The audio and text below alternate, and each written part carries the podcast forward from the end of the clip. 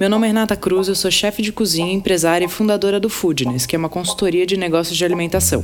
E esse é o Foodness Talks, o podcast que trata de gestão e negócios da gastronomia. Cada semana vamos receber um convidado falando sobre um tema que ele domina. É um conteúdo feito por gente que empreende e passou ou passa pelas mesmas coisas que você, que tem ou está pensando em abrir um negócio. O Food Talks é um podcast para você que entende que gastronomia é muito mais que glamour. É sobre sangue, suor e boletos. Ser chefe de cozinha ou então dono do próprio negócio. Já parou para pensar que a gastronomia pode te trazer várias outras oportunidades de trabalho? E para falar disso com a gente, chefe Guga Rocha, pesquisador, empresário, apresentador e muitas outras coisas. Mais um Fujiness Talks, dessa vez com meu amigo, figura amado, Gustavo Rocha.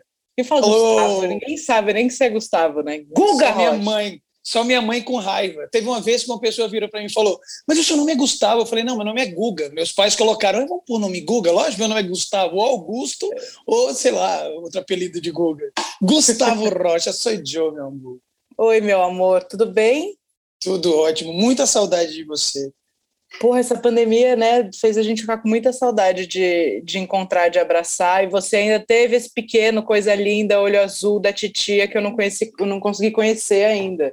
Vamos conhecer, nem a avó, nem as avós conheceram, só em casa, né, mano? Moleque muito pequenininho, mas agora, a partir de agora que já estamos vaccinated, vamos ver se a gente senta para tomar um café Ra e você conhecer. Bora. Sim, bora. Muito bem.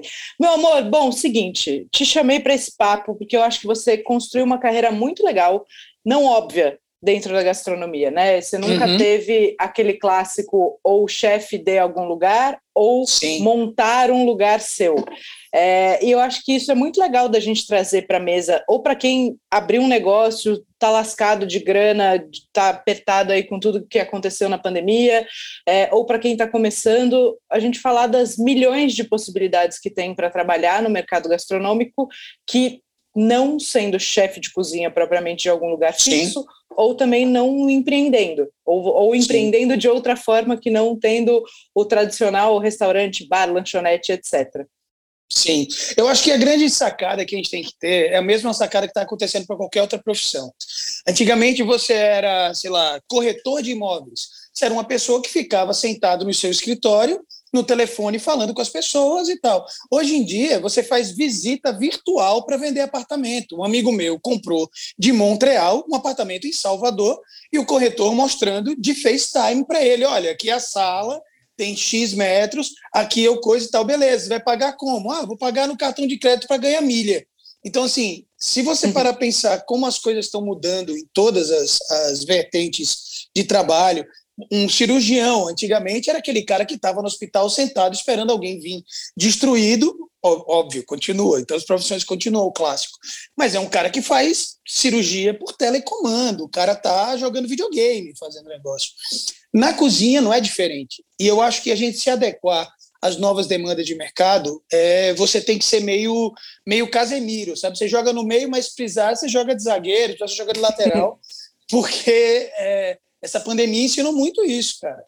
É, se eu tivesse se eu tivesse uma visão muito pétrea do que é o que eu tenho para fazer, eu ia estar muito mais ferrado do que eu tô assim, porque ninguém pode falar eu, eu iria estar ferrado. Todo mundo está ferrado, né? Vamos, Sim, né? todo mundo.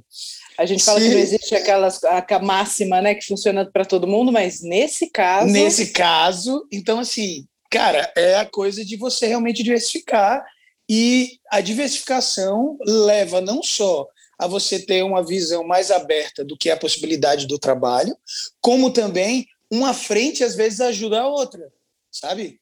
É, até um exemplo, pô, a gente tem a Tapioteca, que é uma rede de tapiocarias que a gente abriu agora, estamos abrindo agora uma frente muito para fora, a gente quer abrir fora do Brasil e tal, tem sócio morando lá, mas assim, tá ruim para cacete. Se eu fosse viver da tapioteca, imagina, a tapiocaria é aeroporto, ninguém viajou durante a pandemia. A gente tem que ter outras frentes para que elas segurem, né? Então é, é isso, é diversificar também. Sim. Vamos, vamos começar explicando um pouco e contando para a galera assim da sua carreira, ou para quem não, não te conhece ainda. É, conta aí o que, que você fez, quais foram as suas escolhas, Vamos lá. Então, eu, na verdade, venho de uma família onde a cozinha sempre foi uma profissão da minha avó. Assim. Minha avó era chefe de cozinha mesmo, tinha um buffet enorme, fazia todos os casamentos lá. Eu sou de Alagoas, lá de Maceió, e ela era conhecida no Nordeste todo, tanto que ela fazia casamento da, da, dos bacanas em Recife, em Salvador. Ela era, tipo, bam, bam, bam. Realmente um artista, assim. Era uma mulher que ela mandava fazer as formas dela, sabe? Era coisa, tipo Bem foda isso. E eu sempre tive na cozinha dela, cara, porque lá em casa nunca teve essa moleza de, ah, você quer uma bicicleta? Toma. É, não, você quer uma bicicleta? Vai trabalhar com a sua avó seis meses, fechado?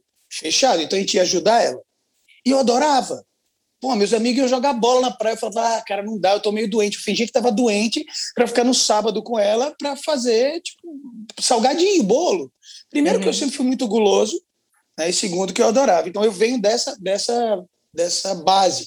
Mas, cara, eu sempre fugi, eu não queria trabalhar com cozinha nem ferrando, porque eu via o canto lá trabalhar. Eu falava, uhum. putz, isso é muito punk. E aí fiz outras coisas, fiz direito, fiz administração, com ênfase em hotelaria, fiz marketing, fiz uma porrada de coisa.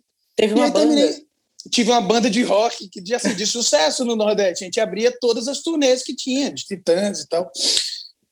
E Paralamas, todas, bandas de rock, todas a gente tocou junto. E a gente veio para São Paulo, porque a gente foi roubado pelo. A história é muito longa, velho. Vou deixar bem. Aquele cara que se dizia filho do dono da Gol, sabe, que tem livro, filme dele sim, e tudo mais. Sim. Então, aquele cara roubou a gente, enganou a gente, fingindo que era de uma gravadora e tal. E a gente ficou completamente quebrado. E a gente literalmente, numa madrugada, falou: amanhã a gente vai para São Paulo. E a gente veio sem um real no bolso, para não dizer que a gente não tinha real, a gente tinha 500 reais no, no milho caindo os pedaços, a gente demorou quatro meses para chegar em São Paulo. Então, assim, a gente dormiu no chão, em fazenda, estábulo, e, sabe, fingindo para os meus pais estava tudo ótimo, sabe? E aí, quando a gente chegou em São Paulo, a gente ficou numa casa que era de uma ex-namorada minha, que estava invadida por mendigos. E a gente teve que tirar os caras na brodagem. Fiquei amigo dos. Os caras guardam carro na hebraica hoje. Eu arranjei uma profissão para os caras e tal, enfim. Aí, cara, dormi numa pilha de gibi da turma da Mônica quatro meses, porque não tinha colchão. As pessoas acham que, tipo, todo mundo só vê as pingas que você toma, né? Ninguém vê as quedas que você toma. A gente, cara, a gente é tão sem grana quando chegou em São Paulo que a gente comia churrasco grego uma vez por dia. Não tinha almoço e jantar. Eu fiquei tão magro que o Sérgio, que é meu sócio hoje, quando ele me conheceu, ele tinha uma gravadora com Roberto Menescal da Bossa Nova. Ele falou, cara, velho, você é viciado em heroína, alguma coisa? Eu falei, não, cara, não uso drogas, não. Ele falou, bro, você tá precisando comer, você tá muito Auschwitz. Aí eu falei, caraca, velho. Ele, ele, ele me pagou meu primeiro filé em São Paulo. E hoje eu pago filé pra cacete, esse filho da mãe, que ele é meu sócio. Então, assim, é, quando eu cheguei em São Paulo com a banda, a gente tocou, a gente fez MTV, tem, tem o link lá, o cabeludo e tal, tudo.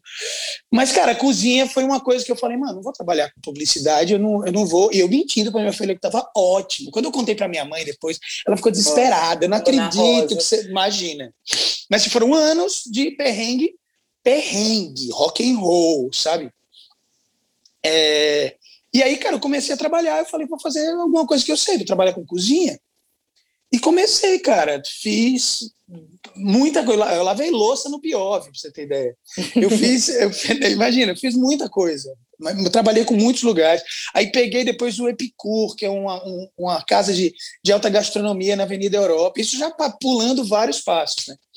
Fiz, meu, trabalhei com Lohan, ele, tipo, de, de, de ajudante de garde manger. As coisas foram devagarzinho, tomando uma. Eu comecei a perceber, eu falei, eu sou bom nisso aqui. Eu sei fazer isso. Eu tinha uma base de comida de cozinha francesa fodida da minha avó. Então eu falei, cara, que legal, vou investir nisso.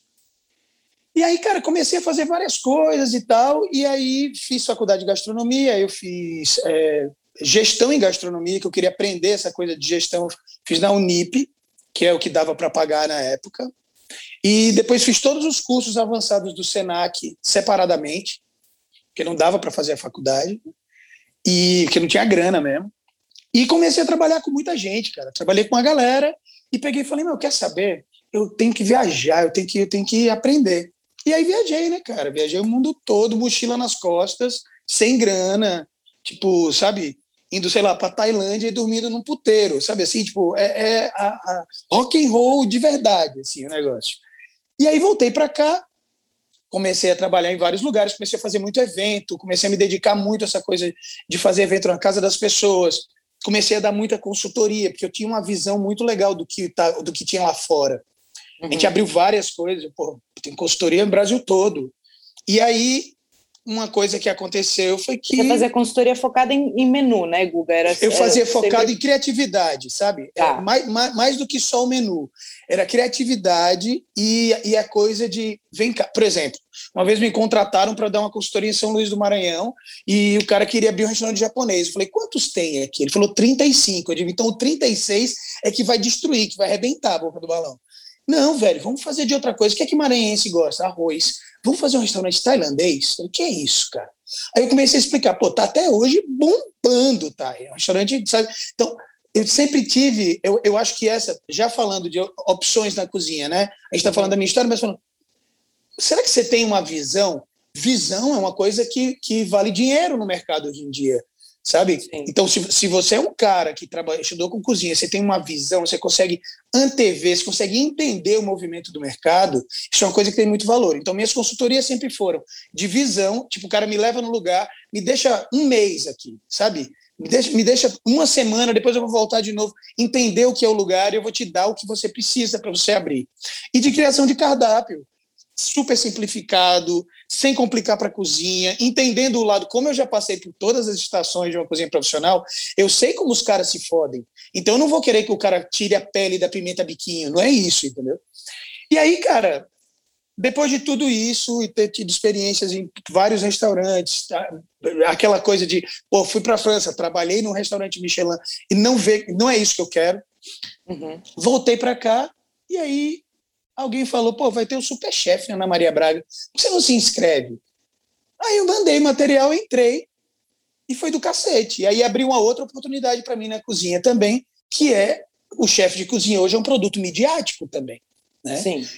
É, da mesma forma que o chefe de cozinha também. A gente, vai depois enumerar um por um, mas o chefe de cozinha também é o homem do marketing. Vê o nosso amigo Carlos Bertolazzi. Carlos uhum. Bertolazzi é um, é um cara que é um puta de um cozinheiro, mas é o homem do marketing do, do, dos business dele, ele faz muito e bem. sempre foi, né? Isso, acho isso muito legal do Cássio. Quando a gente era todo mundo novinho, fudido, lascado, sem um real no bolso. Ele já é, sabia. Ele já sabia, ele sempre foi Sim. esse cara, ele sempre buscou isso, né? Isso é muito genuíno Sim. dele. Sim, e sempre houve um grande preconceito. Uma vez eu estava num evento grande, eu estava até com o Claude, assim, o Claude nem tinha programa de televisão. E um cara virou assim, e falou: Porra, cara, você é cozinheiro de televisão. Aí o Claude virou, não sei se foi o Claude ou se foi o Lohan que virou para ele, assim. Ele virou e falou: "É, como o Paul Bocuse, que foi o cara, o primeiro chefe de cozinha a ter um programa de televisão. Você vai dizer que o Paul Bocuse é um, não é um cozinheiro, porque ele tem... é de uma ignorância. Eu acho que uma das grandes coisas que a gente tem que deixar bem claro, assim, é que, velho, você não precisa ser uma coisa. Você não precisa ser uma coisa. Você não precisa. Eu sou um chefe Michelin. Ou então eu sou um personal chef, ou eu sou um pesquisador, ou eu sou. Tipo, você pode ser tudo, cara. Entendeu? Você, você tem que entender o que funciona para você, o que te deixa feliz e o que Exato. gera transformação para o outro. Né? A gente tem um outro grande exemplo, Rita Lobo, baita programa bacana de TV, todos os livros dela impecáveis, as receitas todas funcionam, ela entrega Foda. transformação para as pessoas, né? Sim, então não, é não tem melhor e pior, tem muita Exato. opção. Exato.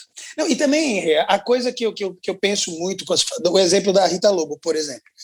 Será que a Rita Lobo é menos do que uma outra cozinheira. Por exemplo, vamos dar um exemplo, sei lá, da, da, da, lá, da Carla Pernambuco. Você acha que a Rita Lobo é menos cozinheira do que a Carla Pernambuco só porque a, Rita Lobo tem um programa de televisão hoje e talvez e não tem um restaurante? E a Carla Pernambuco já teve programa de televisão, faz muita coisa de televisão, mas tem um restaurante.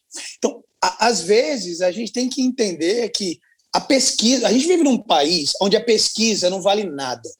Então, que isso fique bem claro. Se você é pesquisador no Brasil, você não tem a, o devido, a devida vênia. Né? E a Rita é uma puta de uma pesquisadora, porque para fazer uma, uma receita com a perfeição como ela faz, que dê certo. Então, Sim. assim, a gente tem que pensar que também a pesquisa é muito importante. Uma vez eu conversei com o Michel Brás, que é um chefe de cozinha que eu acho fodido. Todo mundo chama Michel Brás, mas é Brás, porque ele é, ele é filho de português. E aí, ele falou uma coisa que eu achei sensacional, assim.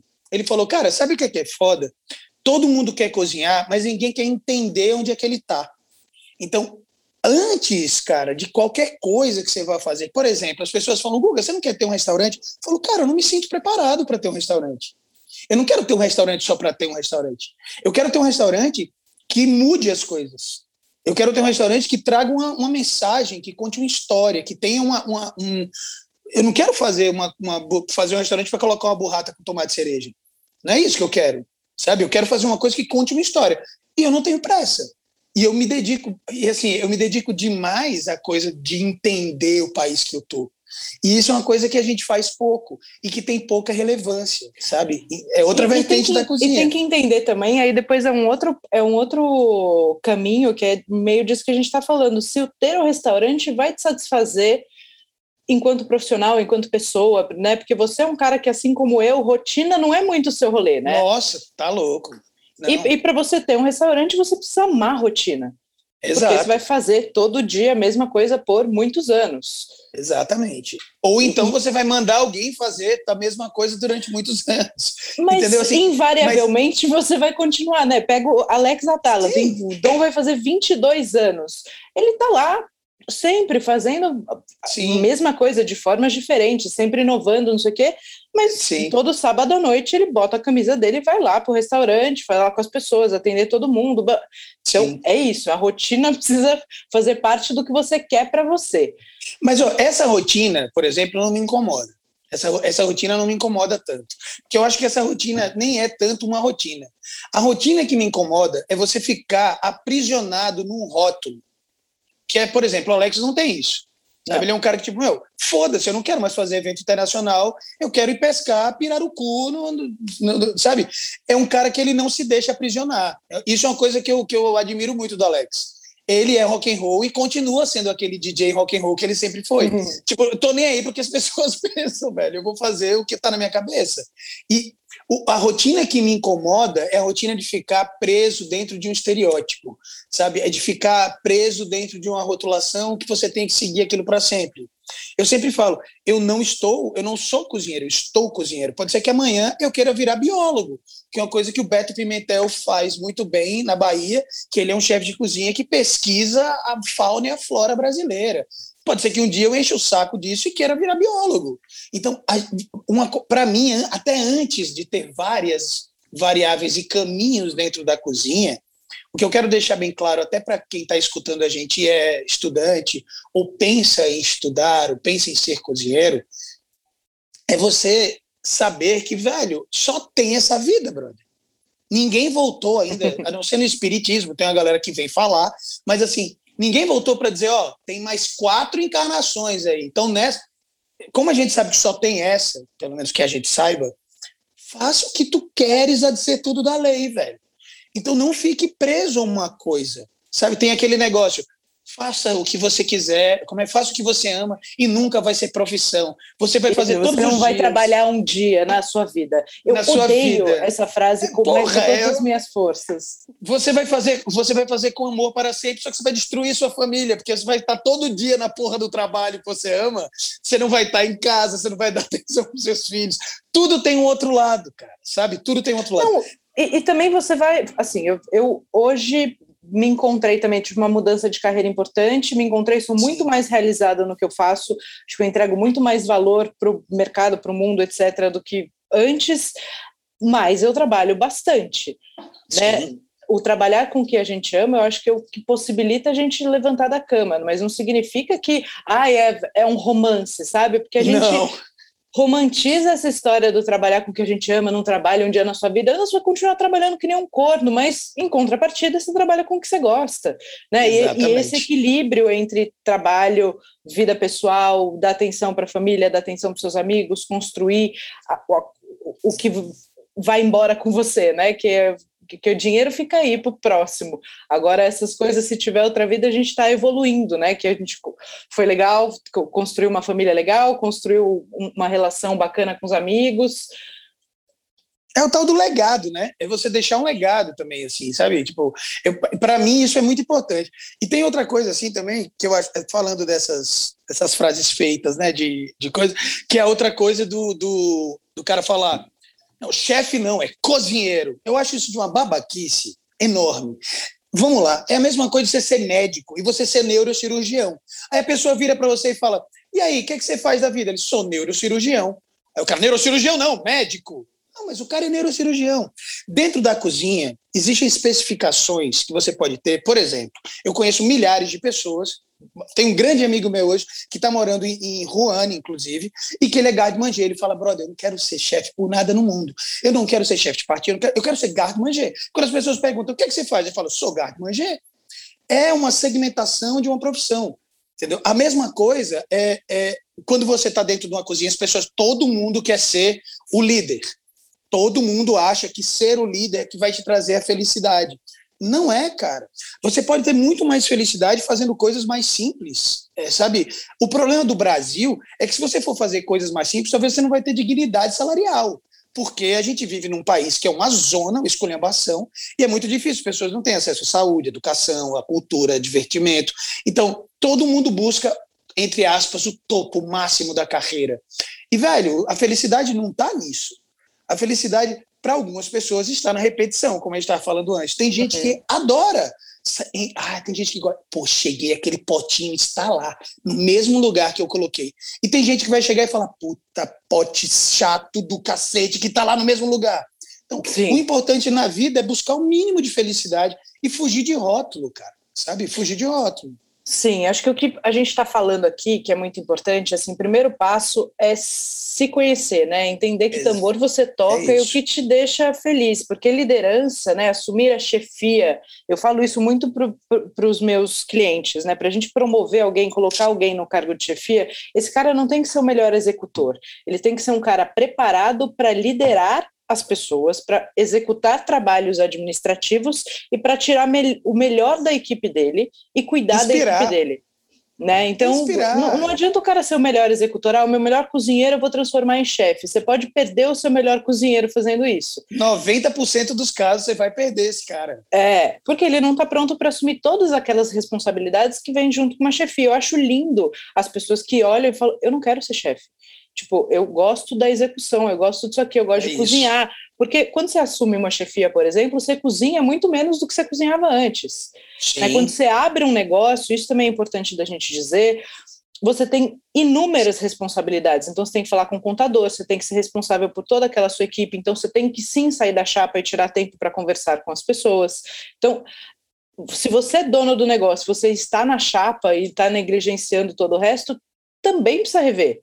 Exato, lógico. Não, é coisa do, do, Por exemplo, é, eu sou chefe executivo da Tapioteca para você chefiar executivamente qualquer negócio que seja, mais do que você está fazendo tapioca, você tem que pensar, cara, será que Los Angeles é o melhor lugar para a gente abrir isso?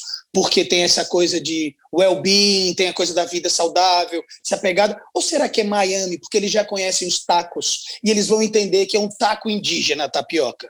Será que a gente tem que chamar de Brazilian Native Taco? Então, é, o chefe de cozinha, esse, esse, essa entidade, esse indivíduo, essa, essa força de, de trabalho que está lá, também é o pensamento, também é a força motriz de, de intelectual do negócio. Não é só estar tá falando, ó, oh, mesa 5. Isso também é. É isso que a gente Pensar tem que entender. Que, mas são cargos diferentes, né? Quando a gente está falando de um chefe executivo, esse é o cara que pensa o negócio, que pensa número, que pensa estratégia, que pensa gestão. O chefe de cozinha operacional é o cara que está lá cantando a mesa e fazendo a coisa Exato. toda acontecer, cuidando da equipe dele. Então é importante também a gente entender quais são as possibilidades de cargo e que cargo você quer ocupar seja na sua empresa ou seja na sua vida, né? Era o que aquilo, você quer fazer com isso? Era aquilo que a gente estava falando antes, de cara, não importa, a felicidade não está no cargo, a felicidade está no que te faz feliz. Eu conheço inúmeras pessoas, brasileiros inclusive, que foram para a Europa porque falaram, cara, eu gosto de estar no fogão, mas para o tipo de vida que eu quero ter, eu quero ter um carro legal, eu quero ter não sei o que, tem gente que deseja coisas também. Eu só vou ter isso trabalhando no fogão se eu for trabalhar fora. Entendeu? Teve um brotherzaço, meu puta cozinheiro, que podia estar hoje como chefe de restaurante de São Paulo ganhando legal, foi para Dubai trabalhar no, no fogão. Ele fala, eu, aqui eu vou ganhar um salário legal e vou poder estar cozinhando. Então, antes de tudo, não existe, não tenha preconceito com, ah, esse cara faz isso, esse cara faz aquilo. Pense em você, cara, no que te faz feliz. E para quem está com empresa e nesse momento, né, putz, a empresa está numa uhum. situação super delicada, a pandemia veio aí, deixou todo mundo desestabilizado. Não é vergonha nenhuma também você mudar o rumo do negócio, né? Eu, eu, eu passei por isso com, com o Amit, eu tinha o buffet, o buffet, puta, Lindo. Status a gente chegou em todos os lugares que eu pretendia chegar. A parte administrativa a gente teve problema, já contei isso aqui milhões de vezes, mas mais do que isso, a, o problema de fluxo de, de grana no, no buffet me deu a possibilidade de pensar em outras coisas. Porque talvez se eu não tivesse tido isso, eu ia me sentir obrigada a continuar aquilo, porque eu passei muito tempo querendo aquilo. Sim. cheguei no momento que eu falei, tá, isso aqui não faz mais sentido na minha vida. Né? Eu, não, eu não acho que eu mudo a vida de ninguém, eu não estou profundamente realizada, então como é que eu, o que, que eu posso buscar que vai me dar esse outro lado. E, e, parece uma coisa de criança mimada, né? Eu fiquei um tempo lutando contra isso. Eu fui fazer um, um, trabalho de coach porque parece coisa de menina mimada, né? Tipo, ah, tá, sempre quis estar aqui, agora não quer mais brincar. Eu, eu passei esse drama na vida. E, e quem tem negócio e também eu, putz, às vezes a pandemia foi, é uma baita oportunidade de você olhar e falar, tá, tá bom, mas vou, vou aproveitar que eu tô fudido aqui e vou realmente rever o que eu quero. Não é, não é só. Porque, vamos lá. Isso é outra coisa. Exemplos. Vamos falar um pouco de, da história do negócio. Quantos exemplos a gente tem de chefe que eram três estrelas Michelin, perdeu uma estrela e deu um tiro na cabeça? Isso é uma coisa seríssima. Você termina sendo levado dentro da profissão a uma obrigatoriedade de sucesso, a uma, uma obrigatoriedade de manutenção de status, que parece que só se você tiver aquilo ali, você vai estar tá feliz, você vai estar tá completo, você vai estar. Tá, você vai ser querido, sabe? Você vai fazer parte. Muita gente quer fazer parte desse métier, que é minúsculo, né? Tipo, se você fizer uma merda na cozinha, todo mundo sabe, velho, porque são é muito pouca gente que está nesse métier. Então, não se sinta aprisionado pelo seu negócio, cara. Ao contrário, entenda que o seu negócio é mutante, mutável, e como isso pode se transformar em outras coisas. Ah, é um super exemplo disso, e tem várias outras pessoas que são exemplos disso. Assim. A gente tem que pensar que se a gente hoje, nesse momento de quebradeira e outra, já estar preparado, que essa é a primeira pandemia, talvez de outras. É um vírus uhum. mutável, é um vírus que evolui, é um vírus que a gente não sabe como é que vai ser em relação à vacinação no futuro, enfim. Então, a gente, hoje em dia, ter um negócio é estar muito mais atento, principalmente às mudanças que o mundo está te impondo. Restaurante fodão, ah, restaurante que está nos guias e tal, não tinha delivery. Hoje em dia virou uma realidade que veio para ficar, mesmo que Sim. às vezes, puta, não vale a pena, não dá dinheiro, mas paga a sua conta de luz, é um negócio que talvez você consegue fazer um spin-off e ter uma dark kitchen produzindo coisas com qualidade que fazem parte do seu menu para entregar. Será que você tendo um restaurante italiano, você não consegue fazer um spin-off no shopping, quiosque vendendo arantini? Então, eu acho que o empresário moderno tem que ter muito mais jogo de cintura, sabe? Você não pode estar aprisionado dentro daquelas quatro paredes, não tendo lucro e vivendo de. E ó, eu sei, é, é aquela coisa do o Chico Buarque fala, tem uma frase da coisa, vai passar, ele fala, o bloco dos barões famintos. Eu acho demais essa. Vai passar o bloco dos barões famintos. O cara é barão, não tem um puto furado, mas continua de fraque. Então, cara, Sim. o importante no business é fazer, gerar felicidade, renda, inspiração né, e trabalho. Se não está gerando 80% disso aí, tem alguma coisa muito errada. Sim. Então a gente tem que estar atento a isso. Ô, Guga, e como é que é a sua, a sua sociedade, a sua relação com a tapioteca? Conta um pouco dessa, dessa história Vamos lá. é muito legal. Foi muito interessante como apareceu, né? O, os, os meus sócios são o Fernando, que era da WhatsApp e tal, e o Rodrigo Vesgo, que era do Pânico, né? E aí, através de um, de um através da mãe do Bertolazzi, olha isso. Ela falou Tava num lugar. Vera Vera, que tem um buffet também. Vera é foda. Uhum. A Vera, Vera é quem cozinha na família mesmo. aí a, a, Vera indicou, estava num casamento, aí falou: não, os, os caras comentaram, pô, a gente está tentando fazer uma tapiocaria, mas a gente já fez vários testes aí, cara, todo mundo faz a mesma coisa. Lá, ah, fala com o Guga. Os caras me ligaram, aí a gente foi. Eu cheguei lá, era uma, era uma reunião Cheguei na reunião com os caras, tinha tipo 700 mil produtos, dois ajudantes de cozinha, os caras falaram, não é reunião não, cara, faz uns tapiocas aí pra gente. E aí, cara, entra o que eu tô falando da visão. Vou, vou até voltar três passos, não falar da tapiocaria, mas falar de outra coisa. Tipo, o milionário rico de antigamente, o cara ia no restaurante e pedia um tornedor Rossini, acompanhado com uma massa puxada no molho. A mulher riquíssima ia com suas amigas num famoso café de São Paulo comer tartelete de morango e tomar um coisa. Hoje em dia, o cara que tem dinheiro, o cara corre triatlo, a mina não come glúten, velho. Então, assim, a mudança da sociedade, o, o, cara que é a nova geração, que tomou o lugar da aristocracia antiga, vê tudo completamente diferente. Esses caras que vão, estou falando de alto padrão. Aí foi a mesma coisa que veio na minha cabeça na tapioca. Falou, não, não posso colocar carne seca com queijo coalho e creme de nata e não é isso. E aí eu comecei a agregar sabores diferentes, manteiga de amendoim, manteiga, coisas que eu como em casa, manteiga de amendoim, com geleia sem açúcar. Vamos fazer tudo orgânico. Vamos tentar fazer que tenha uma pegada de pequeno produtor legal para caramba, que de uma certa forma gere uma renda, que tem uma lógica, sabe, de, de, de não de filantropia, mas tem uma lógica de geração de valor na cadeia produtiva e tal. E os caras adoraram e a gente começou a fazer isso. A ideia era ser um piloto só no Brasil para abrir lá fora, uhum. porque uma das grandes coisas que me move bastante, que é a coisa que ano que vem será o grande cerne de desenvolvimento da gente, não só de produtos, que a gente vai falar também dos produtos, mas de, de, de produto de restaurante, de, de comida, é que o mundo não conhece o Brasil. O mundo não conhece. Cara, eu faço, eu fiz a Copa do Mundo na Rússia, eu fiquei dois meses na Rússia. As pessoas não têm a menor ideia do que é. Você fala com um belga sobre cozinha brasileira, o cara não tem a menor ideia. O cara talvez vai fazer, talvez vai falar churrasco, café. O cara não entende. As pessoas acham que caipirinha, caipirinha é o turista americano que vem para Copacabana, o francês que vem, as pessoas não conhecem o Brasil. E a gente tem uma infinidade de possibilidades de dominar lá fora. Por que, que o Peru deu certo? Né? Falando de investimento. Por que, que o Peru conquistou o mundo? Por que abre mais restaurante peruano em Los Angeles do que japonês? Porque em todos os lugares do mundo tem peixe, limão, batata doce, pimenta. Dá para fazer ceviche em qualquer lugar do mundo. A comida brasileira fica necessariamente presa ou a uma comida mais substanciosa, como a comida mineira, ou a uma comida de ingredientes específicos, como a amazônica e a baiana. Não é qualquer lugar do mundo que você vai encontrar camarão seco defumado ou azeite de dendê como o nosso azeite de dendê. Não é óleo de palma. É diferente. Então, a gente fica polvilho, é diferente. Nossos produtos, de uma certa forma, dificultam um pouco.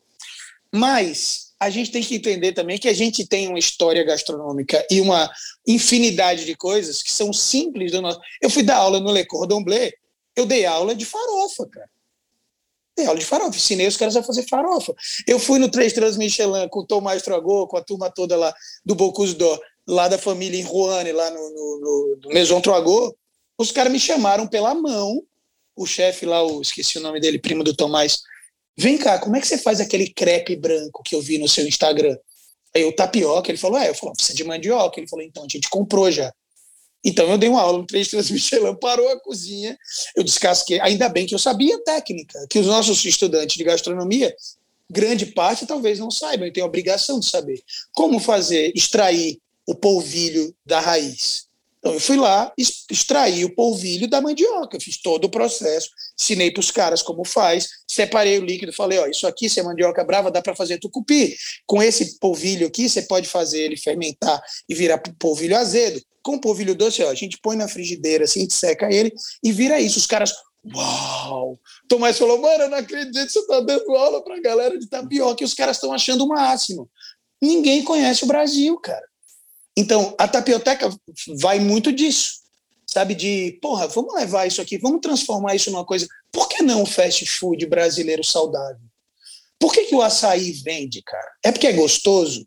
Não é gostoso. Você vai comer açaí puro, é um gosto adquirido, como cerveja, como café. Você tem que comer o açaí puro várias vezes para você entender que aquele gosto terroso tem outras notas sensacionais. Você come ele salgado. O açaí dominou o mundo porque alguém falou, inclusive o Jorge da Prazeres da Mesa tem uma grande parte de, de, de realmente de, de mérito nisso também. Estava no começo desse marketing lá fora, que se você comer açaí, você vai virar um carioca gostoso que joga altinha na praia, velho. Você vendeu a saudabilidade, você vendeu o Brasil, a brasilidade, que aquilo ali é um antioxidante que os brasileiros comem, é por isso que eles são pentacampeões mundiais. Hum. A, gente, a gente não sabe vender o Brasil. Como o açaí, tem vários outros produtos, entendeu? Então, foi daí que surgiu a Tapioteca e é daí que tem vários outros produtos que a gente trabalha, como minha linha de pimentas com jamal, minha linha de geleias com alamage, que é utilizar os produtos que a gente não conhece, bocaiúva, pequi, eu sempre falo, Renatinho, se o Pequi fosse francês e a trufa fosse brasileira, galera ia voltar de, de Paris falando: nossa, cara, comprei um potinho, 50 gramas de um negócio chamado Pequi, super aromático, é amarelinho, eles colocam no todas as preparações. Cara, é uma explosão de aroma, loucura, caríssimo, 600 euros. Mas, cara, rende, é incrível. E se a trufa fosse de Goiás, a galera fala, nossa, como chama aquele negócio fedorento que a sua mãe põe no feijão? Trufa. É, que odeio aquilo. Porque o que, o que designa a qualidade é o que o Napoleão fez, é criar o terroir, é definir qualidade, é falar queijo brie é queijo brie, queijo camembert é queijo camembert. Se fosse brasileiro, ia chamar queijo Minas. A gente não dá nome aos bois. Então, eu acho que isso é uma função muito importante do cozinheiro, é tentar sonhar que é possível trazer para o Brasil essa, essa noção de qualidade do que a gente é, entendeu? Que já tem muita gente que faz, mas é uma coisa que, que é o minha, meu sonho de vida, fazer isso, é levar as pequenas coisas brasileiras para fora. E como é que você viabiliza, agora falando de negócio que é o nosso cerne sim, principal sim, sim. aqui, como é que você viabiliza isso? Né? Você, então, você virou sócio da, da história, vocês começaram com unidades em aeroporto. Sim. Justamente para as pessoas poderem ver, né? Tá. E aí agora a ideia é levar para fora, que é uma outra possibilidade que a gente está falando aqui, né? De pô, trabalhar com isso. Você entrou numa sociedade onde os caras têm uma grana por trás para fazer essa história acontecer e você entra aí com a parte de pesquisa, de desenvolvimento de produto, de posicionamento, de ideologias, Sim. etc. E aí, como é que você viabiliza um negócio desse, por exemplo, em vários lugares do mundo, né, sendo um fast food, tendo um, um custo baixo, tanto de Super produto baixo. Quanto de negócio geral? Né? De formatação. Uma formatação de custo baixo. E como você faz esse ingrediente chegar onde você precisa? Isso é um, então, é, é um fator determinante, é um fator que dificulta essa operação? O que gera a presença de um produto é a demanda. Então, a partir do momento que a gente investe, por exemplo, o, o, o pão de queijo. Cara, pão de queijo não explodiu fora do Brasil ainda. Não explodiu. É um absurdo. Como é que na França não tem um lugar de pão de queijo em toda a esquina? Eu mostrei para vários chefes franceses fudidos. Os caras falam, velho, isso aqui é o sonho do francês. Porque não é um gougé, que é uma coisa que tem queijo. Não, é um pão e queijo. Ele tem até o puxa-puxa. Falta grana. Falta investimento mesmo, de alguém investir no marketing. Quem é o cara mais foda de marketing dessa cidade aqui? É X. Vamos chamar essa galera aqui, vamos investir. Então, assim, primeiro a gente tem que falar com as pessoas. Hoje em dia a gente tem muito isso. Muitos brasileiros de grana que estão morando fora do Brasil. Esses caras querem diversificar investimento e querem gerar renda e presença nas comunidades que eles estão. Por exemplo, hoje a gente fala com pessoas que estão no interior de Portugal, brasileiros, que falam, pô, eu acho que isso aqui é legal. Por quê? Porque existe a demanda por saudabilidade. A tapioteca é isso. É o novo, é, é, o, é um pão indígena que não tem glúten. Então a gente trabalha muito com franquia, a ideia é a gente franquear, e franqueados que consigam ser é, a célula máter dessa franquia para ser tipo o, o, o, chefe da franquia, ser o, o, o realmente o, o gestor de, de várias. Né? Então a gente está começando com isso nos Estados Unidos, os dois, dois sócios moram lá, já estão investindo nisso, buscando outras pessoas com grana para fazer esse investimento e também pessoas que não têm grana, mas o cara que é profissional liberal e está morando lá fora, que já fez um pé de meia e fala, quero ser meu próprio chefe, quero ser meu próprio patrão. A gente já tem uma formatação que a gente dá com o nome e tal, para que ele consiga fazer isso. E outra forma que a gente que a gente busca, e assim, a Tapioteca é um negócio e é uma galera. Tem uma outra turma que a gente está começando e que eu não posso falar nem muito disso ainda, mas que é uma outra galera que é realmente um pool de investidores, que é uma galera que já trabalha com é, investimento de shopping center e tal, que quer deixar realmente uma marca, quer deixar um legado mais do que gera, só do que gerar renda. Isso é uma coisa que é uma frase batida, mas que é verdade. Se você vai buscar só o dinheiro, cara, possivelmente você não vai conseguir. Você tem que buscar, como você falou no começo, Renata, gerar prazer, gerar é, é, é, positividade, gerar engajamento, gerar produção, gerar emprego. Se você pensa nisso, possivelmente você vai ter retorno. Então, tem uma galera muito forte que me chamou e falou: "Cara, a gente acha, a gente acredita na sua visão. Então, vamos conversar sobre as loucuras que você já pensou e que ninguém teve coragem de fazer. Vamos fazer sabe? Isso para tipo, fora também. Como vender peixe defumado brasileiro de criatório para o mundo árabe?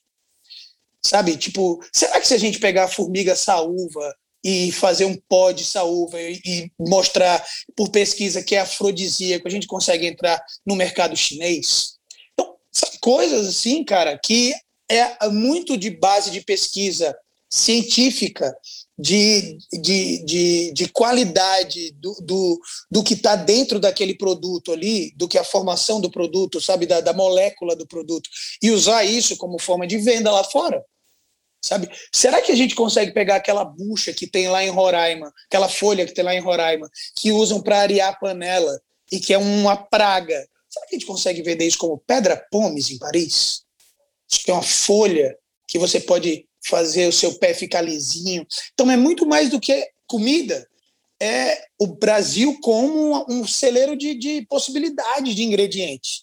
É o que a nossa fauna e flora tem para oferecer, de uma forma que construa a sociedade que está na região, de uma forma que não seja destrutivo, de uma forma que você consiga engajar o cara que está ali para ele ganhar dinheiro também, entendeu? Então, ano que vem será o grande ano disso para mim, sabe? É a coisa de construir é, tanto que fazer o Somebody Feed Field do Netflix, para mim, foi muito legal, porque ajuda muito nessa imagem lá fora. A gente está com outro, outra coisa que eu não, também não posso falar, que é para o Netflix gringo para o ano que vem, que é justamente isso. Eu quero construir O que, que você fez? Fala de novo, que nem eu tô sabendo. Então, cara, tem uma série que hoje é a série mais vista de gastronomia na gringa, que é o Somebody Feed Phil, que é com o Phil Rosenthal, então, que é uma série que ele viaja o mundo e tal, meio como o Anthony Bourdain fazia, só que tem uma outra pegada.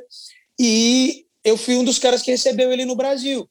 Tá. Então, cara, ganhei muito seguidor internacional. Foi muito engraçado que a gente estava conversando esses dias com um cara de fora, de Hong Kong, que é um chefe de cozinha, que é um cara que tem muito apego às coisas do Brasil e tal. E ele falou, cara, era você no Somebody Feed Film. Eu falei, era e tal.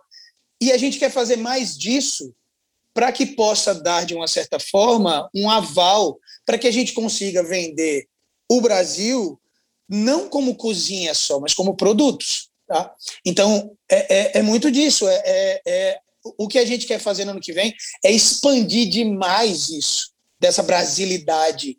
Pô, é um absurdo, cara, que a gente é o país mais foda do mundo de produção de uma série de coisas e países que não têm a produção, como a Suíça, são responsáveis pelo grande chocolate do mundo. Entendeu? Como o café. Porra, ah, é o café italiano. Pô, por que o café italiano? Porque eles sabem torrar melhor que todo mundo, porque eles têm maquinário para isso, porque eles têm savoir-faire para isso. Pô, a gente pode ter isso também. O café brasileiro vai ser sempre só mega produção e vender barato, um produto foda, para os caras pegarem isso e transformar num produto incrível. Então, é isso que eu quero fazer também, sabe? Humildemente, devagarzinho, um pé atrás do outro. Precisava do investidor. E eu acho que os investidores brasileiros têm que estar muito atentos a isso, cara mais do mesmo é aquela coisa que eu falei do restaurante japonês. Você vai ser o 36 que vai ganhar muita grana.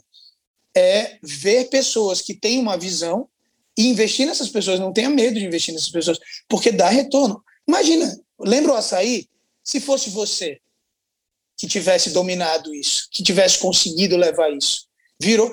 Até hoje, cara, tem um, um case do, do açaí concept, uns caras lá, o cara de Maceió, o cara ficou milionário com franquia de açaí baratinha sabe? Então, é ter uma visão. Eu acho que, que, que talvez para o empresariado, como a gente fez na Tapioteca, Sabe, muita gente, quando ia abrir tapioca, várias tapiocarias foram abertas, inclusive com gente de nome abriu tapiocarias, mas abriu uma tapiocaria.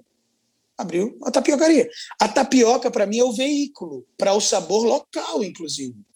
Como, se você for pensar, o McDonald's, quando tem o McDonald's na Tailândia, eles fazem com curry vermelho sabe? E você não precisa se prostituir, transformar a, a, o veículo numa porcaria dentro, colocar qualquer. Não, dá para ter um puta produto foda, de qualidade, orgânico, como a gente pensa em trabalhar em sua grande maioria, e tendo a verdade local. E a tapioca seu veículo, como o taco é, como o sushi virou. E você Sabe? falou, tudo que isso que você está falando, Guga, tem muito da coisa da pesquisa também, né? De conhecer o produto a fundo, de conhecer claro. mercado a fundo. É, eu, eu viajo pensando pesquisa, pensando negócio, né? Pensando formatos todo ano. Estou dois anos amarrada aqui, mas é, é, é uma das coisas que eu invisto na minha carreira. Né? Nova York, para mim, é um dos, dos polos que eu gosto de, de é visitar para fazer esse tipo de pesquisa. E então aqui a gente já está falando também de outras possibilidades, né? De você entender se, se isso te, te dá tesão, né? De pesquisar, de entender, de entender mercado, de entender produto, de entender posicionamento, de entender conceito. É, isso pode virar um, um um business também, isso pode virar um negócio, Total. pode virar um ativo para você ser contratado por, e pode ser contratado por outros uh, investidores, e aí você vai se tornar sócio, você pode ser contratado por uma indústria, porque você Sim. gosta de fazer e tem tesão e, e, se, se especializou em um tipo de pesquisa específico. Então, também você pode usar a gastronomia para isso, né? Não, para você ter uma ideia, a gente está com um contrato com a indústria de perfumes, a indústria internacional de perfumes, que está contratando a gente. Por quê? Porque, assim, cara, uma coisa que eu faço, e com dinheiro do meu bolso, hein, que fique bem claro, nunca tive um puto de dinheiro de nada, de governo, infelizmente, adoraria ter tido, de dinheiro de governo, de porra nenhuma, para pesquisar e nos lugares onde ninguém vai, nos, dos interiores dos interiores, sabe, do, do, do, do, quilombo, no meio do mato lá, para conhecer as pessoas e os produtos. Então, a empresa de perfumaria gringa, gigante mundial, falou: a gente quer que você vá com o nosso é, químico e com um perfumista, mostrar as coisas que você já viu e que você acha que podem ser legais para a indústria de perfumaria. Olha que viagem. Por que, que uhum. surgiu isso? por curiosidade e por metodologia. Outra coisa que é importante, cara, não existe só arte. Metodologia Sim. científica para tudo. Seja para você criar uma receita, criar, não existe criar, mas desenvolver uma receita, seja para você pesquisar um produto. Não é só ir no lugar e lá, ah, vou lá, vou pegar munguba. Olha que legal, parece um amendoim. Será que produz? Será que é gostoso? Ah, é gostoso. Pronto, conheço munguba. Não. Quanto tempo produz? Quanto tempo leva para crescer? Precisa cozinhar? Não precisa? Vamos na Embrapa. Gente, quais os processos físico-químicos que é necessário para que a gente consiga ter? Dá para fazer enxerto? Ela consegue ser. Então, é muito profundo. É um puto, é aquela coisa. Todo mundo vê as pingas, que a gente toma, ninguém vê as quedas que a gente leva. É muito trabalho. Sabe, todo mundo acha, ah, o Guga viajando, ele foi hoje na, na comunidade ribeirinha, que delícia. Delícia não, mano. É uma delícia. Lógico, a gente acorda quatro da manhã com um bloquinho de nota embaixo do braço, anotando de uma forma científica para que a gente possa ter viabilidade depois de utilizar isso para alguma coisa. Senão vira só marketing. Ah, eu sei tudo? Ah, o Google sabe as coisas. Não é isso. Eu quero desenvolver, eu quero ganhar dinheiro, velho. No final das coisas, é, eu Sim. sou eu sou um social-democrata que adora livre mercado. Eu gosto que as pessoas ganhem dinheiro e gerem riqueza. Então é isso, Rei, sabe? É, é, a pesquisa, é o scout, é o cara que foi jogador de futebol e que depois é contratado para ver o talento. O cara vai assistir Criciúma e Boca do Iense e vai falar, pô, esse lateral esquerdo é foda. Por quê? Para saber que ele é foda, você já jogou bola? Ou você viveu o mundo do futebol? A mesma coisa é para o cozinheiro, cara. Você pode ter certeza que tem muitas indústrias hoje em dia que buscam isso. Eu trabalhei com, por exemplo, trabalhei uma época com a Vigor justamente nisso, desenvolvendo como que a gente pode pegar esse iogurte. Será que a gente pode colocar isso num formato diferente para vender para a pessoa? Será que dá para o cara fazer bolo já vindo? Então, é, é, é isso. A criatividade sem a norma científica não vale nada. Você tem que ser criativo, mas você tem que ter uma lógica. Você tem que saber colocar isso numa ficha técnica, você tem que saber colocar isso de uma forma que o investidor entenda. Não é sentar para o cara e falar, eu tenho 20 ideias. Tem que saber transformar isso em grana, né? Muita é, gente faz exato. essa pergunta, fala, ah, mas como é que eu arrumo? Eu tenho uma puta ideia, como é que eu arrumo investidor? Falou, bom, primeiro a sua ideia precisa ser um, desenho de um negócio, né? A ideia pela exato. ideia e a sua ideia vale o seu poder de execução. Exatamente. E tem que falar a língua do cara, sabe?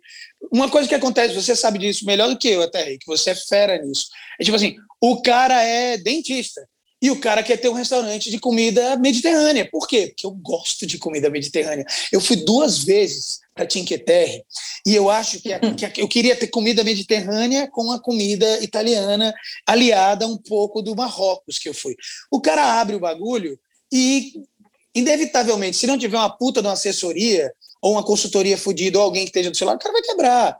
Entendeu? Sim. Porque não é querer uma coisa, é. O clássico também, o cara que cozinha muito bem em casa e todo mundo fala para ele: você uhum. devia ter um restaurante. Exato. Brother, o cozi... É, é a última coisa que você vai fazer quando você abrir um restaurante é cozinhar para seus amigos. É pagar então, assim, boleto o, o porquê que você quer abrir um negócio desse, tá? Eu quero transformar isso aqui, eu amo isso, eu quero transformar isso em negócio. Legal, analisar a viabilidade, analisar o que, que você vai fazer dentro do negócio, qual vai ser seu cargo dentro da operação. Você pode investir e não estar tá na operação, você pode estar na operação, mas tem que entender quem vai estar tá ali em volta, o que, que você domina, o que, que você não domina, para trazer pessoas que complementem as habilidades que você não tem. É, ter é, é. esse, esse, essa humildade é fundamental. Isso. E, e outra, vou te falar, é tipo jogar bola. Você pode ter certeza que existem 700 caras que jogam muito mais do que o Neymar e que nunca vão virar o Neymar. Por que o Neymar virou Neymar? Ambiente, ele estava num ambiente propício, que era o Santos. Estou dando esse exemplo, nem acho que o Neymar joga isso tudo, mas vamos lá.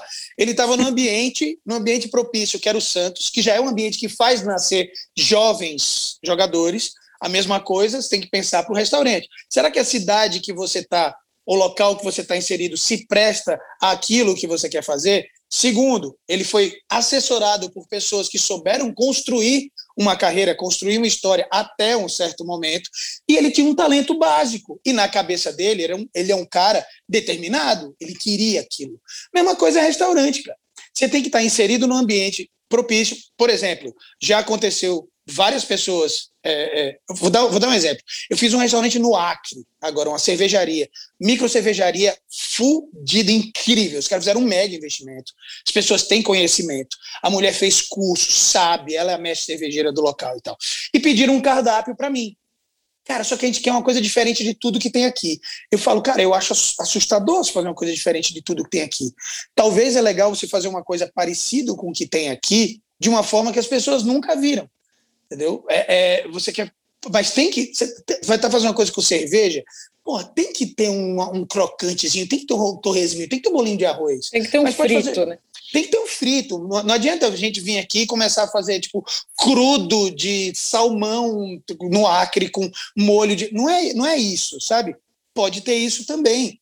Então, às vezes a paixão que a pessoa tem por fazer uma coisa parecida com algo que ela viu em outro lugar vai levar ela a não dar certo. Então, esse, essa consultoria, essa, essa mão amiga, esse conhecimento de já ter passado por várias coisas é fundamental, cara. É, é, é, esse braço amigo, e, a, e como você falou, o cara que está abrindo o negócio tem que. Talvez o asset mais importante é a humildade, cara. Sabe? É, é saber que tem gente que sabe muito mais que você. E para o consultor, busque um consultor que vai te falar não. Opa, é exato. o consultor que te fala, claro, vamos fazer o que você quer, sei lá. Né? Eu, a, a, Carol que trabalha comigo fala: Meu, você fala cada loucura para os clientes.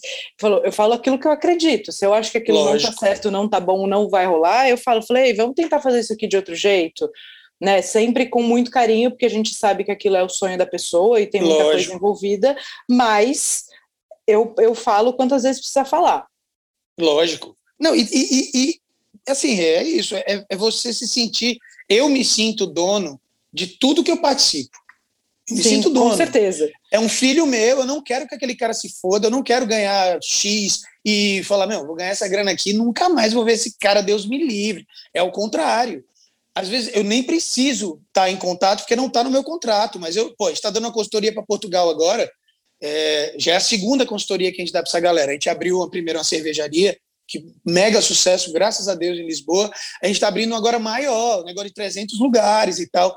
E eu mandei para os caras as receitas. Olha que loucura, a gente fez a distância, cara. Eu gravei as receitas de vídeo aula, sabe? De vídeo aula e mandei para os caras durante a pandemia, porque não dava para ir para Lisboa, só que eles tinham que abrir o business, que lá vai reabrir antes daqui. Os caras falaram: Google, a gente precisa agora, a gente quer que seja com você para ter essa mesma. E eles me deram carta branca. Lá, quando a gente fez a primeira, eles falaram: a gente quer que seja português, mas que não. E é foda quando o cliente fala isso: quer que seja português, mas que não seja português, que seja meio pub, mas que tenha umas coisas brasileiras. Aí eu pensei, por que que? Aí eu fiz costelinha com barbecue de ginja que é um, um, uma bebida portuguesa de uma cerejinha, de ginja. Que é uma coisa... E aí eu fui pesquisar, não tinha, ninguém nunca tinha feito. Falei, pô, que legal. E a gente começou a fazer essas loucuras lá e bombou, sabe? Deu muito certo. E a gente fez isso. Mas eu já mandei, tá certo? Já depositou o dinheiro, valeu, um abraço. Cara, eu mando o tempo inteiro. E aí, como é que tá? Vocês ah. gostaram das receitas mesmo? Será que tem? E fora tá que assim, rolando, assim, as pessoas estão curtindo, né? Já conseguiram abrir, já tá. Porque é um filho seu, cara. E, e eu acho que Sim. se você quer ser consultor, é, caráter é um, uma ferramenta muito importante, sabe? Você Sim. ter caráter e você ter carinho mesmo pelo negócio. E responsabilidade é. com o dinheiro dos outros, né? Responsabilidade Pô, com o dinheiro com o sonho dos outros. E você não total. pode dizer que você faz um negócio que você não domina. Exato. Eu já, ó, já disse não algumas vezes aí, cara de falar, pô, vamos fazer não sei o que ela fala, mano, desculpa, mas eu não sei fazer isso. Sabe? Ah, eu quero abrir um negócio aqui de sobremesa, que a gente vai fazer um negócio só de não sei o que. Eu falo, desculpa, não, não, não sei fazer. Pô, eu chamo uma pessoa que saiba que trabalha na minha equipe, que a gente tem pessoas para suprir minhas, minhas deficiências, né? E coisas que eu não quero fazer, por exemplo, eu não quero mais fazer ficha técnica. Eu tenho gente que faz junto comigo, mas é o, o, o jogar real sabe? E também falar pro cara que não vai dar certo, na minha Sim. visão. Sim. Sabe que eu, eu, tenho uma mentoria essa semana, me deixou muito feliz, assim, é uma senhora que tem um negócio em Teresina, e a gente tem uma, um processo de mentoria que são quatro encontros, e aí é, é meio uma terapia de negócio, assim, né? Sensacional isso. É, e ela me trouxe, ah, tem um café assim, assim, assado, blá. Na primeira vez eu falei, isso funciona para você? O que, que você quer para o resto da sua vida? Né? Essa grana que vocês Sim. investiram no café veio de uma vida inteira de trabalho, né? E aí, não, quero, quero, quero, a gente construiu um monte de caminho ali. Aí agora, na última, no último encontro, ela falei, e aí, né? Ela falou, olha, Renato, conversei com meu marido e com meu filho e a gente decidiu que a gente vai fechar. Olha, eu falei, cara. que maravilhoso. Porque, assim, Sensacional. Assim, a gente encontrou um caminho de mostrar para ela que assim, e, e, isso tudo, né, com a experiência que eu tenho e, e às vezes você trazendo isso para a pessoa, ela fala eu pensei em tudo isso e não é o que eu quero para o resto da minha vida, não é o que meu filho e meu marido querem, porque a gente Muito quer bom. ficar mais tempo junto, porque a gente quer ter uma casa de praia, porque a gente quer. Então, a gente decidiu que não vai seguir, que vai passar o negócio para frente. Cara, teria tudo para eu sair frustrada do negócio, eu saí mega realizada. Lógico. Foi, Você salvou foi, a vida dessas foi pessoas. Foi incrível, né? Não, e, e, ela estava aberta para ouvir. Se ela não tivesse Sim. aberta também, ela ia tirar outra coisa desses encontros, né? Mas foi muito interessante, muito legal. É, e mais e... uma vez, a gente já falou disso aqui no Foodness com o Beni, né? Da hora certa de fechar, etc. Então, espero que esse podcast aqui com o Guga tenha te aberto a cabeça e trazido milhares de possibilidades. É, eu, outra coisa, Rei, só que eu acho, só um ponto nisso aí, é que uma grande coisa que eu acho, principalmente para esse trabalho que a gente faz também, que é assessor, parece que adivinha, me ligou na hora. É, uma coisa é a humanização do trabalho. O que é a humanização do trabalho? É tipo, cara, você chega numa cozinha para dar uma consultoria, você entra naquela cozinha, tem aqueles caras que estão ali, muitos a vida inteira, que se sente dono, sente parte daquilo ali e tal, e fala, velho, ó, tudo que você está fazendo aqui está errado, a gente agora vai fazer tudo em pois sous vide, é. que é isso aqui. Humanizar. Cara, eu lembro, essa história é rápida e incrível. Eu fui dar uma consultoria no interior, não lembro nem onde foi, se foi em Goiás. Sei que assim, o cara puxou uma faca para mim. Porque o cara chegou atrasado no primeiro dia e ele é o cara que morava mais perto do local. E eu falei, irmão, Vem cá, chamei o cara num canto, falei, maior carinho do mundo, pô, brother, não chega atrasado não, que você me desmoraliza. As pessoas vão achar, pô, esse cara tá aqui e o cara chega a hora que quiser, e você é o cara que mora mais perto. Então, as outras pessoas, por que, que eu vou chegar na hora se esse cara não chega? Aí ele pegou e falou: Não, vai se fuder, você não é meu chefe. Eu falei: Não, eu não sou seu chefe, mas eu tô aqui contratado pelo seu chefe para te dar uma forma mais fácil de trabalhar.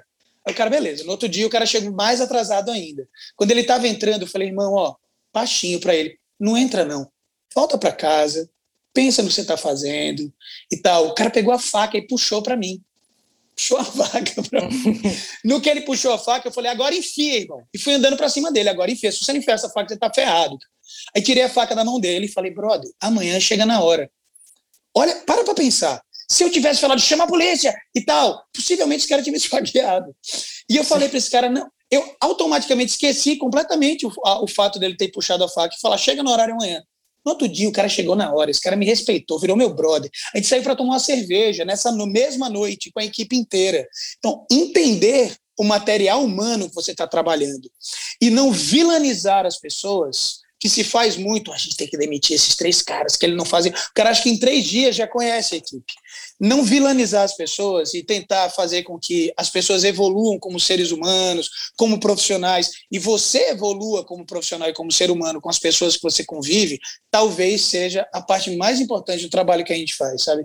Eu acho essa humanização do trabalho fundamental. Assim. Senão você nunca vai ter uma equipe que pare que fique com você, que, vi, que seja seu aliado. E, e, você pode entender que você é bom de treinamento e você pode trabalhar para uma consultoria dando treinamento específico do treinamento de cozinha, do treinamento de salão, do treinamento de sistema. Exato. Tem milhões de possibilidades. Para a gente encerrar, porque se deixar eu e você, Sim. a gente vai até 5 da até tarde. Exato. É, me fala uma coisa assim, cinco possibilidades dentro desse cenário para trabalhar que não são as óbvias e que você acha que vão ganhar muito espaço aí nos próximos anos?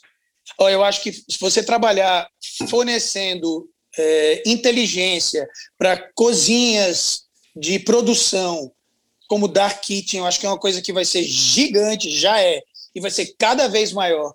Tente buscar dentro desse mercado de cozinhas de produção específica o que falta o que esses caras estão precisando? O que eu posso agregar nesse mercado? Segunda coisa. Posso pensa... falar três coisas Pode. aí de gente, porque eu convivo muito nisso, né? Cozinhas que produzem para outros, então você é uma Sim. cozinha de terceirização, você tem uma cozinha, Sim. você produz para outras pessoas, isso tem um espaço gigante que está crescendo. Enorme. Você que trabalhou, sei lá, com buffet, que é o meu caso, logística de produção a vida inteira, você entrar em cozinhas grandes e, e, criar essa logística de produção, porque as pessoas estão repensando o jeito de produzir, armazenando e ganhando produtividade. É, e uma outra coisa é KDS, especialistas em KDS para melhorar a operação de delivery. Né? Só disso Total. aí que o Lula falou. Não, e, e, e, e é fundamental a gente pensar também que é o seguinte: hoje em dia, vamos lá, o cara que tem muita grana, que vai em restaurantes muito chiques e caros, geralmente também tem uma idade mais avançada. Muitas dessas pessoas hoje em dia estão, se acostumaram durante a pandemia a fazer petit comité de altíssimo padrão, que é uma coisa que já tinha antigamente e hoje se tornou uma realidade muito maior. Então, o tal do personal chef, que antigamente uhum. era o cara que só ia fazer um evento na casa do cara, velho, se você tem capacidade técnica de fazer o que um restaurante de uma estrela Michelin estaria fazendo, você tem um mercado inimaginável.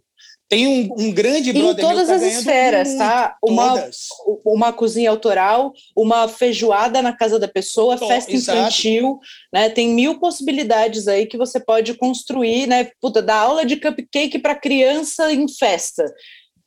Sim, é legal e principalmente, e principalmente é, a coisa da qualidade, que antigamente existia, exi, antigamente, existe demais isso. O cara que faz paella, o cara faz paella, tem um cara que faz paella, você liga, oi, quanto é a sua paella? O cara, 200 reais. Ah, peraí, quanto é a sua paella? 700 reais. Quanto é a sua? 70. Ah, eu, vamos no cara de 70, porque a gente faz três em vez de fazer uma. Existe esse mercado ainda, que é o cara que busca o preço. Só que o cara que busca a qualidade, o cara que busca uma paella que tenha sapateira, lagostim, king crab. Esse cara hoje é um mercado crescente, uhum. enorme, devido à pandemia, pelo costume e por, pelas pessoas ainda estarem meio. Ah, Poxa, vou dar o exemplo da minha mãe. Minha mãe tem 84 anos de idade. Minha mãe é uma pessoa que frequenta, adorava ir para os lugares. Ainda está com medo. Está com duas doses de vacina, mas está com medo. O que é que se faz? Junta as amigas vacinadas em casa, uhum. contrata um cara que faça um. Por quê? Porque as pessoas querem viver. O cara quer tomar um chateau petrus na casa dele e o cara não quer uma comida qualquer. Entendeu? Então, esse tipo específico de atendimento pessoal de qualidade premium cresceu bastante, desenvolveu bastante. E esse é. formato de negócio você não precisa necessariamente ter um custo fixo. Isso também é Total. muito importante de ser avaliado. Nem equipe fixa. Nem, uhum. Você pode ter no seu radar ali 30 caras, 20 caras que trabalham em outros lugares e fazem um extra com você, sabe? Tipo, eu tenho isso. Gente que, que eu falo, ó, mando no grupinho lá, e aí, quinta-feira agora é evento, quem pode? Ah, eu posso, eu posso, eu posso. São pessoas que já sabem jogar no 4-4-2. O importante é que elas saibam jogar no 4-4-2. Não importa muito o jogador, é a posição, sabe? Ele sabe como você trabalha, sabe qual que é seu horário e como se organiza. Outra coisa que eu acho que é muito legal e que vai ter também um crescimento absurdo, e que já está tendo um crescimento absurdo, é você ser o cara que treina dentro dos restaurantes, especificamente, novidades. Você não vai treinar receitas, você vai treinar inovação. E quando eu falo inovação, não é só ah, vamos servir com uma cúpulazinha de fumaça. Não é isso que eu estou falando. É tipo, sabia que dá para fazer esse pudim com três ingredientes em vez de oito? Tipo, como você inovar para o cara, simplificando Cara, você não precisa mais pegar o negócio, tirar, descascar, deixar de molho de um dia para o outro, depois pegar isso e fritar, depois assar, depois espremer. A simplificação de passos em produção é uma inovação que a tecnologia nos trouxe. É falar para o cara, velho, tá ligado que vale a pena ter um Thermomix? Sabe assim? Porque senão você vai pegar esse mixer velho que você está aí para triturar o, o, produto, depois passar numa peneira, depois pegar esse produto. Você sujou sete coisas que você podia estar fazendo com duas. É um exemplo raso, mas é, é um exemplo, entendeu? Então, ser o cara que traz a inovação como facilitador. Isso não tem muito, não tem, sabe? E, e várias outras coisas, galera. O importante é ser feliz, fazer comida boa e se divertir. Gustavo Rocha, eu te amo, você sabe, desde sempre. Também, Muito obrigada. Foi um prazer. Gente, quem está é, ouvindo por aí, quer seguir seu Guga Rocha, arroba Guga Rocha. Arroba chefe Guga Rocha no Instagram, porque Guga Rocha tem 643. Arroba chefe Guga Rocha. Chefe Guga Rocha, é nóis. então tá bom. Obrigada, meu amor. Um beijo Te grande. Amo, beijo. Te amo, beijo.